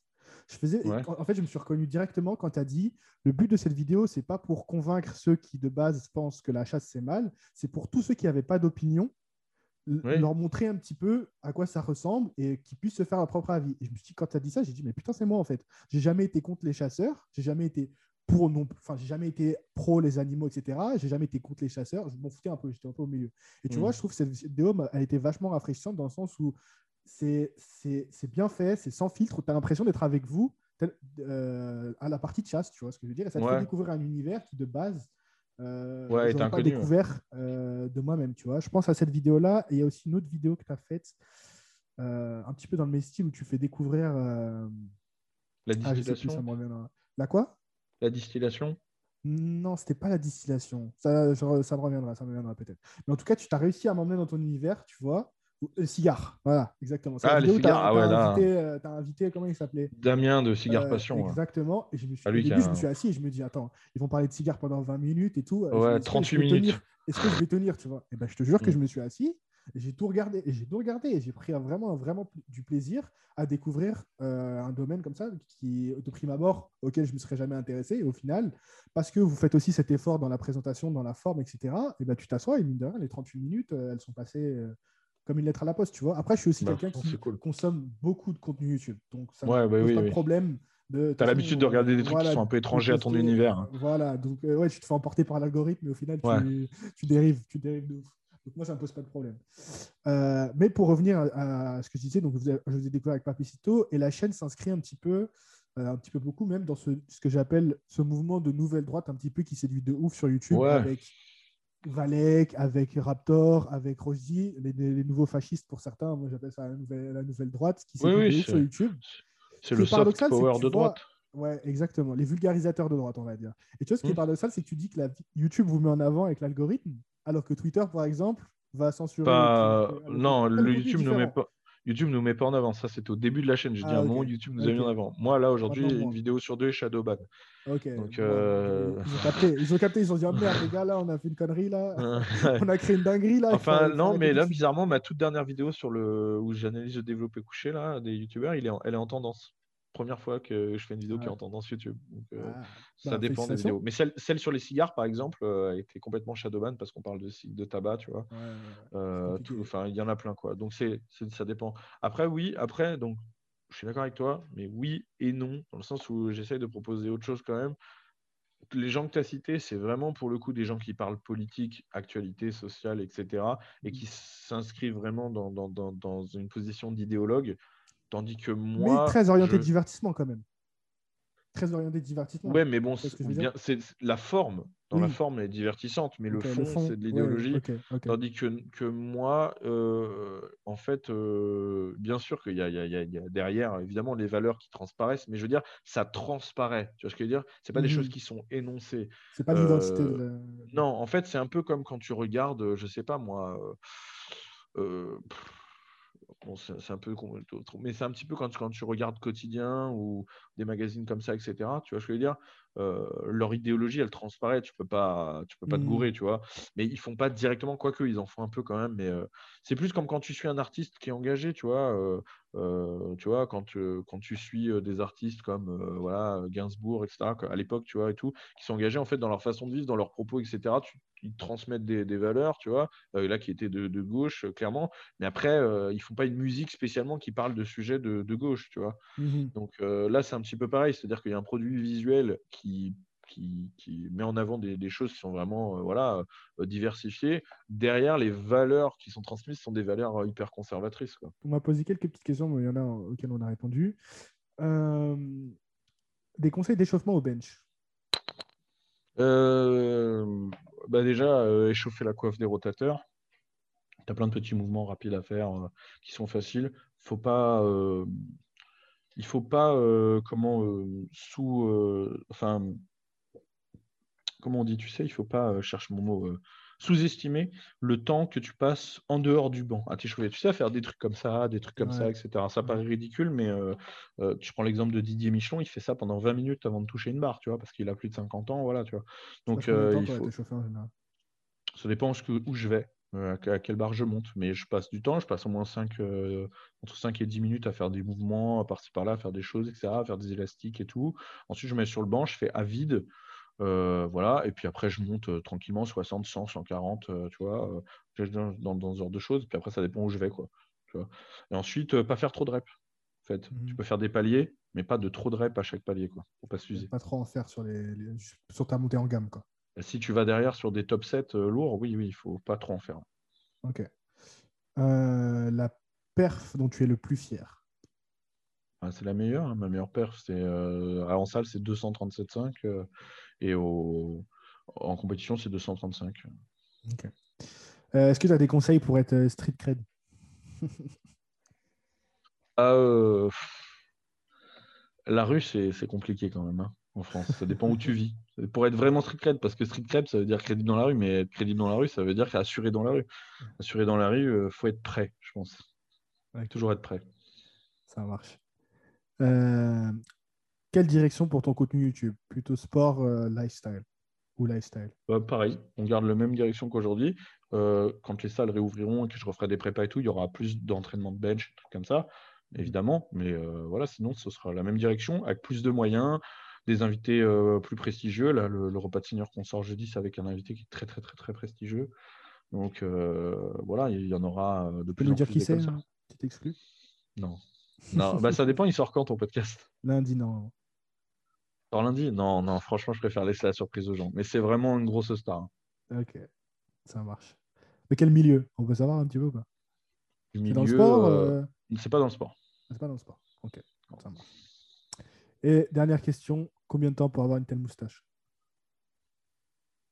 euh, bah, Ça dépend à quelle vitesse ça pousse. Hein. Euh, là, celle-là, euh, là, je sais pas, peut-être un mois ou deux de pouce, j'en sais rien, je me rends pas compte en fait. Ça dépend. Un mois ou deux, t'as ça? Non. Si, moi, si, ouais. Ah oui, Si. Oui. Ah putain. Ouais. Ok. Deux, mois de pouce, deux mois de pouce, je pense. Deux mois de. Ouais, ça marche. J'ai quelques petites questions après de fin que je pose à tous mes invités, comme ça, des petites questions rapides. Ton son pour PR hmm. C'est difficile à dire, j'en ai, plusieurs. Euh, J'aime bien Amon Mars pour, euh, pour le bench. C'est quel genre le de groupe Amon, Le groupe Amon Mars. C'est du death metal euh, en ah mode viking. Mode viking et tout, ouais, c'est pas mal. Ouais. De temps en temps, je me fais des petits kills, je mets des petits chants vikings et tout. Un peu à la, la série, là, ça me fait kiffer. Hein. Amon Mars, c'est pas mal. Sinon, dans un autre euh, délire complètement, l'ensemble Organum avec l'album euh, Le chant des Templiers. C'est des chants grégoriens polyphoniques euh, d'hommes. C'est pas mal. c'est pas mal pour se motiver aussi. Enfin, après, il faut, faut, être dans le délire. Ça marche. Moi, le truc le plus. À un moment, j'étais avec, euh, j'étais en Thaïlande, je crois que j'avais déjà raconté cette histoire euh, sur le podcast. Il y avait le, coach de Thaïlande, en fait, c'est un Irlandais. Donc, c'est un mec, euh, il était dans l'équipe d'Irlande et au final, il est bougé en Thaïlande. Et le mec écoutait des putains de chants de bataille irlandais, tu sais, à la Brevard. Brevard des Écossais. tu, vois tu, vois un petit peu le délire. Et franchement, il mettait ça dans la salle. Et franchement, ça envoyait. Ah, c'est stylé, ouais, tu m'étonnes. bah, voilà. normalement, je demande le liste préférée, mais là, je vais pas te faire cette offense, hein, monsieur Bench. Et euh, fitness, fitness Park ou Basic Fit En ce moment, je m'entraîne à Fitness Park parce que euh, ma salle est fermée. Mhm. Et c'est les seuls à être ouverts euh, si tu as une ordonnance médicale. Donc, je, m'entraîne chez Fitness Park. Mais bon, c'est pour la muscu, je pense que c'est très très bien. Hein. Même pour le mhm. culturisme, il y a tout ce qu'il faut. Hein. Mais pour le power, c'est pas adapté. quoi. c'est clair. Qu'est-ce que tu prends en intra-training? Ça dépend. Soit juste de l'eau, euh, en saison ou sur les entraînements normaux de l'eau. Sur mes gros entraînements de bench, euh, je prends soit du Vitargo, soit du Waximase, enfin un glucide en intra-entraînement. Ça marche. Bah, des fois, j'ai des gros gros entraînements, des très gros volumes, parce que moi, je m'entraîne quand trois fois par semaine avec des très gros volumes. Et donc, euh, mes entraînements de bench en prépa, ils durent plus de trois heures. Donc, il me faut. tu fais trois heures Pas que du bench, juste. non, mais j'ai au, moins une, au moins une heure et demie sur le banc. Ouais. ok. Ça marche. Et dernière question, une petite anecdote de compète. J'en ai plein, putain. J'en ai plein. Celle qui anecdote drôle. Comme ça. Ouais. Euh, une que j'ai racontée il n'y a pas longtemps. J'ai raconté à un pote. C'était euh, en Géorgie pour les championnats d'Europe GPA. Euh, on était invité après, après le championnat par l'équipe de Russie. Ils s'étaient fait un petit banquet pour eux de fin de championnat. Et en fait, on avait un, un, mec qui sortait avec une russe. donc, du coup, on a été invité, tu vois. Donc il n'y avait que les Russes et les Français. Et donc on vient et tout, ils avaient dressé une table avec de la bouffe, machin et tout. Et il y a un Russe qui fait, qui s'appelle euh, Omelkov, Vladimir Omelkov, qui est un, Russe qui est assez fort en, bench, en équipé, qui dit euh, bah, Je vais vous faire coûter du vin rouge vu que vous êtes français, tu vois. Et il nous sort une bouteille euh, en plastique, tu vois, avec des trucs écrits en cyrillique dessus, tu vois. Donc déjà, ça donne, tu vois, en plastique, la bouteille? Ouais, une bouteille en plastique, ouais il nous sert dans des gobelets et tout. Bon, hop, à la, vôtre et tout. Euh, on boit, et au moment où on boit, tous les Français, on se regarde. Mec, le truc le plus dégueulasse que j'ai bu de ma vie, mais immonde, ah. comme un verre de vinaigre, tu vois. Même, la ah. villageoise, même la villageoise à côté, c'est un grand cru, tu vois. Et genre, euh, on boit ça, et tout, tous en même temps, on se regarde, genre, mon euh. Dieu, tu vois. Et donc, genre, on boit juste une petite gorgée comme ça et tout, et on fait, mec, c'est c'est pas très bon, quoi. Tu vois, on commence à lui dire, ouais, c'est pas terrible. Hein, on commence à dériver un peu, à rigoler et tout. Et au bout d'un moment, on lui fait, ouais, en France, c'est ce qu'on met sur la salade et tout, tu vois. Et le mec, il fait, ah ouais, parce que c'est moi qui l'ai fait. C'était sûr, il avait fait dans son jardin la bouteille en plastique. Et attends, et attends, attends. Et après, il fait, en plus, c'est dommage parce qu'il est vraiment meilleur que celui de l'année dernière. Oh non. Oh merde. Mais c'était même pas une blague. Euh, non, c'est vraiment. Il était fier de non, c'était vraiment. Ouais. Et puis là, tu peux rien lui dire. Tu viens de lui dire que c'est immonde. Donc tu vas pas faire genre Ah, mais non, mais j'avais mal goûté. Euh, parce qu'après, il va te ah, resservir. Donc, euh. ah putain, les trucs les plus immondes que j'ai vus, j'étais en, Mongolie et c'était du. Ah oui, putain, je l'ai vu aussi. Fermenté, du lait, du lait de jument fermenté. Non, c'est du oh lait de jument fermenté. Oui, voilà, c'est ça, du lait de jument oui, bah, fermenté. je l'ai à la même compétition. parce que, à la même compétition que ce que je viens de te raconter. Pour se bourrer la gueule, ils sont à fond, les locaux là-dessus. J'ai écouté ça. En fait, l'histoire est bah, hardcore, t'as vu? euh, euh, on faisait, euh, on s'était fait un peu victime. J'avoue, j'étais en colo.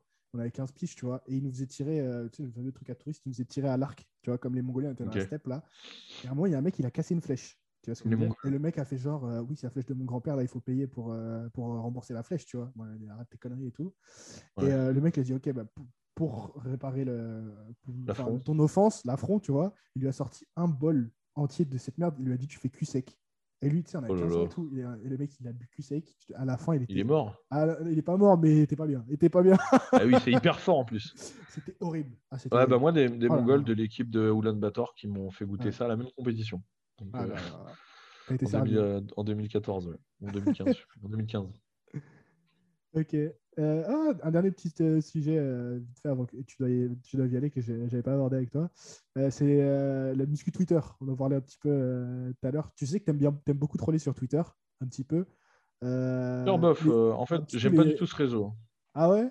Pourtant, tu passes quand même pas mal de temps. Je te vois un petit peu. Non, sur Instagram plutôt, mais sur Twitter, beaucoup moins. Je suis beaucoup moins présent parce que je trouve que c'est celui où il y a la communauté la plus débile la, moins, la moins intéressante. Mais en fait, il y a des trucs drôles, mais en fait, il y a tellement de rageux sur Twitter et de frustrés mmh. que. Il y a tellement de mecs de 12 ans, en fait, je crois. Il y a trop de jeunes, euh, tu vois, qui de 2000 qui. C'est...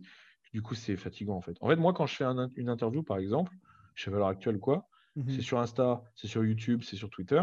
Sur YouTube, euh, il va y avoir des commentaires, il va y avoir des haineux dans l'eau, mais bon, ça va représenter 1% euh, mmh. ou 2% et tout de haineux, d'insultes, tu vois sur Instagram, encore moins, tu vois. Sur Twitter, c'est 50%, 50% d'insultes. Là, l'interview de TV Liberté, sur les, Twitter, c'est vraiment 50% d'insultes. Donc bon, voilà, c'est pas très intéressant, quoi. en fait, tu les, je trouve que tu les, tu les, provoques un petit peu, les, surtout les écolos, quand tu fais tes petites stories et tout. Euh, c'est pas eux qui euh, m'insultent, hein. C'est pas eux qui m'insultent. Ah ouais? Je me fais jamais insulter ni par les écolos ni par les gauchistes, c'est que par des tu fais tes petites stories à, de 25, 25 euh, allers-retours en avion. Non. Début de Sur Instagram, je me fais déjà. sur Instagram, j'ai absolument aucun hater. J'ai dû recevoir depuis le début de la chaîne peut-être deux messages de haine, tu vois, sur Insta, avec 30 000 ah, abonnés. Je, pensais vraiment que tu faisais ça pour troller un petit peu. Euh, non, ça me fait rire, c'est tout. Ça me fait après, l'avion, pour le coup, je le prends vraiment tout le temps, mais c'est des vols, tu vois, typiquement, genre de truc débile. C'est des vols intérieurs, France-France, ok mm. Aujourd'hui, les vols intérieurs en France sont non polluants. En fait, pour le nombre de passagers. Oui, oui, mais d'ailleurs, ils le répètent dans les avions, souvent les pilotes, parce que ça leur casse les couilles qu'on leur dise. Pour le nombre de passagers, si on faisait tous le trajet en voiture, eh ben, on, ferait plus de. Alors pourquoi ils veulent interdire les, vols, Parce qu'ils veulent qu'on prenne le train. Parce que le train, c'est encore moins polluant. Ah. Tu vois le truc? Mais si tu fais. C'est non polluant par rapport à si tout le monde prenait la voiture. Voilà, c'est ça, exactement. Ah, c'est pas non polluant, évidemment, mais comme une voiture, je dire? Mais c'est-à-dire que c'est un impact carbone réduit au nombre de passagers par rapport à la voiture. Voilà. Donc c'est plus intéressant d'y aller en avion quand je fais. Euh, moi, j'en fais tout le temps pour aller faire mes cours, etc. Euh, en fait, si l'avion il est plein, si l'avion n'est pas plein. Euh. Mais aujourd'hui, les vols ils sont pleins justement. Il y, a, moins de vols intérieurs pour que les vols soient pleins. Moi, tous les vols que je fais, ils sont, ils sont remplis. Enfin, c'est pas plein à bord, mais ils ont assez de mmh. passagers justement pour que ce soit rentable comme ça, tu vois. Donc, Un peu d'anxiété avant de reprendre l'avion après le Covid ou pas du tout? J'ai pas pris l'avion encore. Je me demande si ça, faisait bizarre? Est-ce que ça j'ai pris l'avion pendant... J'ai pris l'avion pendant, le, pendant le confinement et tout. Hein. J'étais en, Finlande et tout. Euh. Bah, pourquoi? Il y avait quoi Il y avait rien de spécial. Hein. Ah, si, nous casser les couilles avec les paplards et tout. Mais moi, j'ai le Covid, je l'ai eu deux fois. Euh. J'en ai absolument rien à branler, tu vois. C'est un rhume, quoi. Ça marche. Bon, bah, merci beaucoup, Baptiste. On a parlé de pas mal de trucs. Je suis content. Je tiens à dire aussi que tu as été super facile à joindre et que direct tu m'as répondu et tout. Donc, euh, c'est pas seulement donc, aussi à le souligner et que les gens sachent que tu as été bah, super cool et tout. Donc, euh, c'était un vrai plaisir. Bah, merci, mec. Et puis, bah, écoute, à la prochaine alors. Yes. Merci d'être resté jusqu'à la fin de cet épisode, j'espère qu'il vous aura plu. Si vous souhaitez réagir à l'épisode d'aujourd'hui ou me recommander des invités pour le prochain podcast, ça se passe sur mon Twitter ou sur mon Instagram, at HugoWona avec un seul O. De toute façon, les liens seront en description de l'épisode. Et dernier petit truc, si vous souhaitez me soutenir et me remercier pour tout le travail que je fais chaque semaine, ça me ferait super plaisir que vous me laissiez une petite note 5 étoiles et un commentaire tant qu'on y est sur l'application podcast d'Apple. Je sais que c'est relou à faire, mais ça aide grandement le podcast à se faire connaître et encore une fois, ça me ferait super plaisir. Moi, je vous dis à la semaine prochaine pour un épisode ou directement sur YouTube. À bientôt. Ciao